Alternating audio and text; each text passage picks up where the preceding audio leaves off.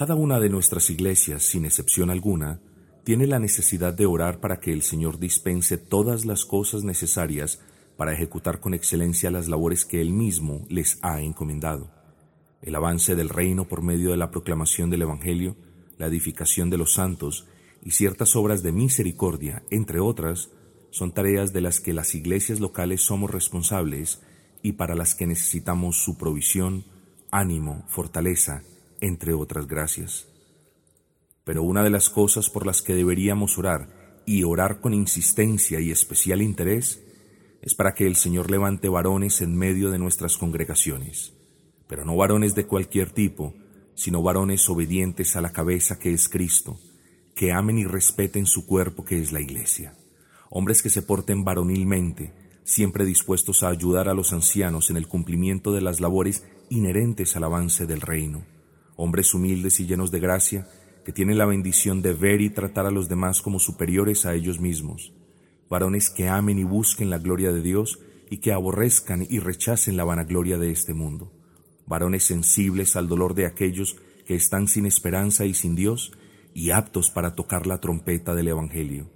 Sería una inmensa bendición si al Señor le placiere proveerle a nuestras iglesias locales varones esforzados y valientes como Josué, llenos de fe como Abraham, mansos como Moisés, llenos del Espíritu como Esteban, y siempre dispuestos a tomar su cruz como todo verdadero cristiano.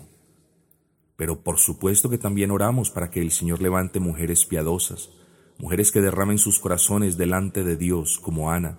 que sean fieles seguidoras del Altísimo sin esperar recompensa alguna, como Ruth, que sean aquellas dorcas que abunden en buenas obras, aquellas esteres dispuestas a morir en el servicio al pueblo de Dios y hospitalarias como Lidia. Nos sobra decir que la palabra iglesia no proyecta la idea de entretenimiento, sino de lucha, de lucha contra mundum, contra el mundo, de una lucha que no es fácil y que por el contrario demanda esfuerzos y sacrificios por parte de quienes la pelean. Y es que ninguno de ellos puede esperar otro tipo de lucha en un campo de batalla tan adverso como el mundo, porque el Señor se los ha dejado en claro, en el mundo tendréis aflicción.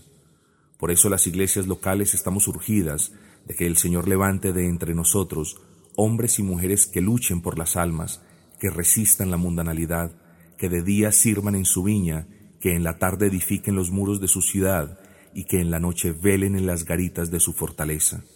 Sí, hermanos, la iglesia debe orar por hombres y mujeres que, llenos del Espíritu Santo, representen cual dignos embajadores el reino de nuestro Rey.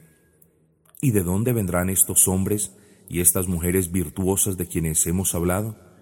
En realidad, o de nuestras iglesias o de otras iglesias, pues si nosotros no nos ponemos manos a la obra, Dios fortalecerá las manos de otros para que sí lo hagan.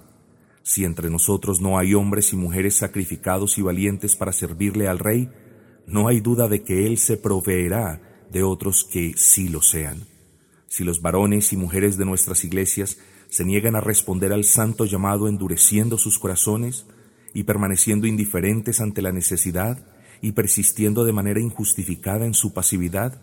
solo tengamos en cuenta esto. El propósito eterno del Altísimo no se frustrará,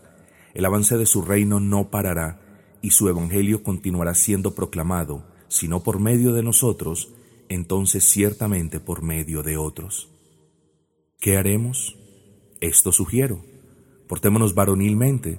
pidámosle al Señor que nos use, dispongámonos consecuentemente a ser usados y oremos para que, hombro a hombro, al lado de varones y mujeres cuyo espíritu Él despierte para que le sirvan, nuestras iglesias puedan a diario ganarle terreno al mundo, ganando más almas para Cristo.